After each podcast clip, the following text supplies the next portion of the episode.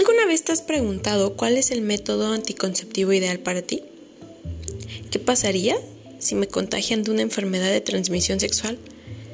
¿Podría acaso morir por alguna ETS? ¿Cuáles son los pasos a seguir para prevenir un embarazo? ¿Qué pasa si quiero iniciar una vida sexual pero no, no estoy preparada para ser mamá? ¿Con quién puedo acudir en caso de que estoy embarazada pero no fue planificado? Todas y cada una de estas preguntas las podremos resolver en Atrévete a preguntar con Shais Torrijos. Te esperamos en cada uno de nuestros episodios. Bienvenidos.